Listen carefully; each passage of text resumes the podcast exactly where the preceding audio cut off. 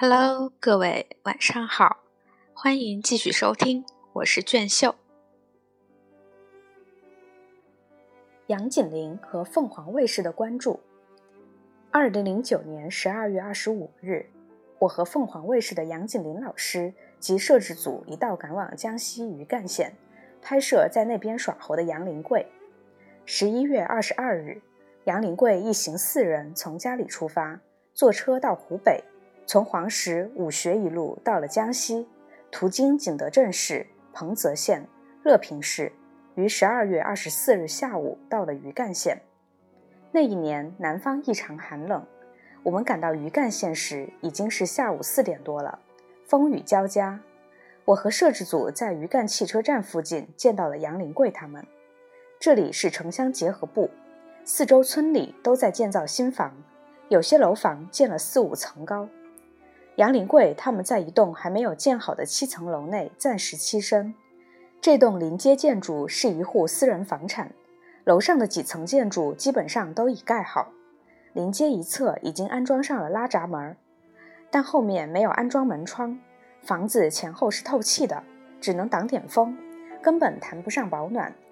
杨林贵他们躲在空旷房屋里的一角生活取暖。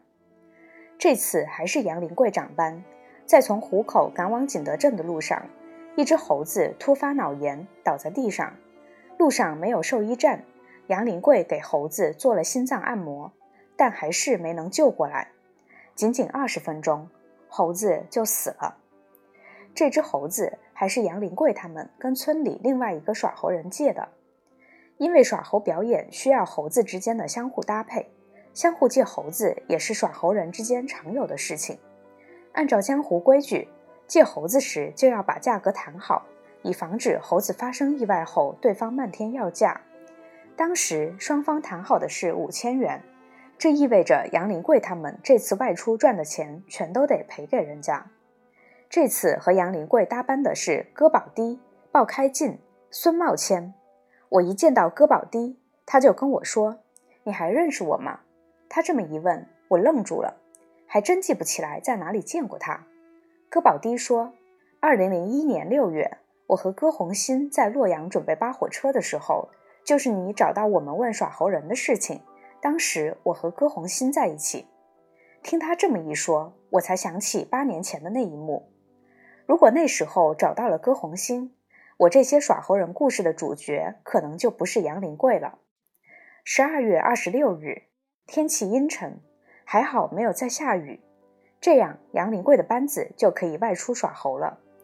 我们跟着杨林贵他们到了县城的一个街口，余干县城周边正在新建各种楼盘，不过城里面还是有些有特色的古街。一路上，一些人跟着我们看猴子。杨林贵他们在一个 T 字形街口拉开场子，他和鲍开进两人轮流耍猴。由于在景德镇死了一只猴子。爆开镜的猴子只剩下两只，耍起来不是很顺手。两只猴子的搭配很不协调，这样收入就主要靠杨林贵这三只猴子的表演。表演久了，猴子也想休息，不时对着杨林贵和观众大发脾气。杨林贵说：“天气冷，猴子也不愿意表演。”为了能让猴子休息，杨林贵下场后给三只猴子买了一穗玉米。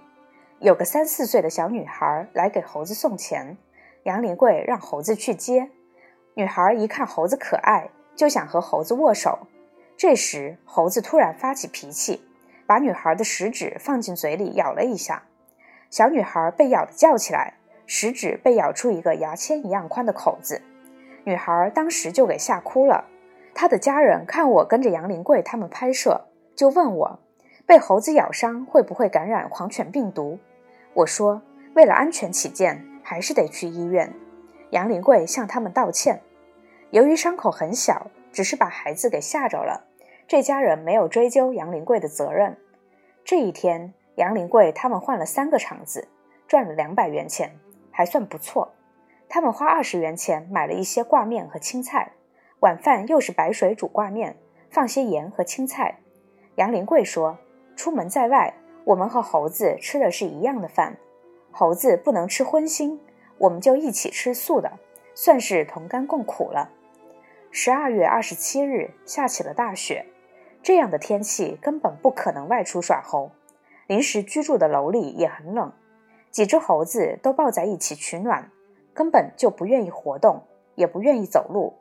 杨林贵就把猴子背在肩上。十点多的时候，大雪逐渐变成了雨夹雪。杨林贵的三个伙伴都躲在被子里，不愿意出来。杨林贵在屋外的地里找了些干树枝生火取暖。他们商量了一下，决定去邮局把这几天赚到的一千元钱汇回家。中午雨雪停了，地上湿漉漉的。到了下午三点，还是很寒冷。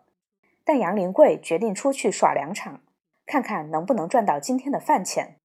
于是，我们跟着杨林贵，抱着出去试试的心态，走进了城区。下午四点二十分，还是在昨天耍猴的那个 T 字路口，刚拉开场子，一个清洁工就过来干涉。在杨林贵保证耍完猴后打扫干净的前提下，他才得到许可在这里耍猴。下午四点五十分，由于天气寒冷。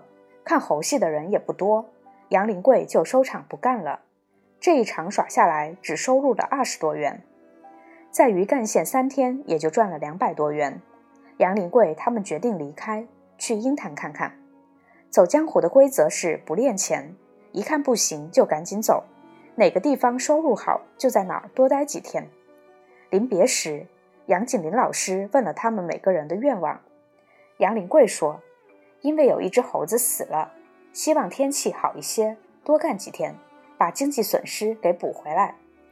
戈宝迪说：“希望能赚些钱回家过年。”鲍开进说：“希望能赚到钱回家供孩子们读书。”孙茂谦说：“我想多赚两钱。”戈宝迪十八岁开始就跟着哥哥一起外出耍猴，家里有一儿一女，他家种有六亩田地。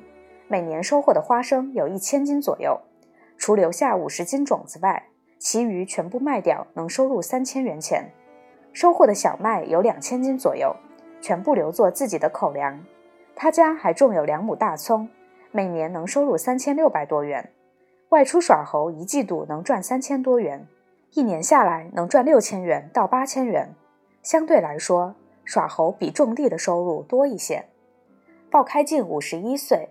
二十岁开始外出耍猴，他家种有五亩田地，家中有一儿一女，大女儿已经出嫁，儿子在南阳一中上学，老婆在村里给人家打零工。孙茂谦四十八岁，孙庄村人，他家有七亩土地，主要种植小麦、棉花、玉米，家中有一儿一女，大女儿在湖北十堰市上医科大学，小儿子在上中学。因为要供养两个孩子上学，家中的生活很节俭，外出耍猴的收入是孩子上学的主要经济来源。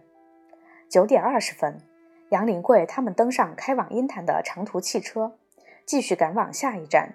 行走才是他们的生活。杨林贵这次外出遇到了两个人，与他们的交谈让他感触很深。在湖北，一个穿着得体的公务员对杨林贵说。你干点什么不好，非要干这下三流的事？杨林贵回答：“我想当官，我知道我不会当，但是我肯定不会当贪官。”在景德镇，一个十六岁的女孩看完猴戏，对他说：“老爷爷，你这一生给多少人带来了快乐啊？”杨林贵听后，那天一路上都很开心。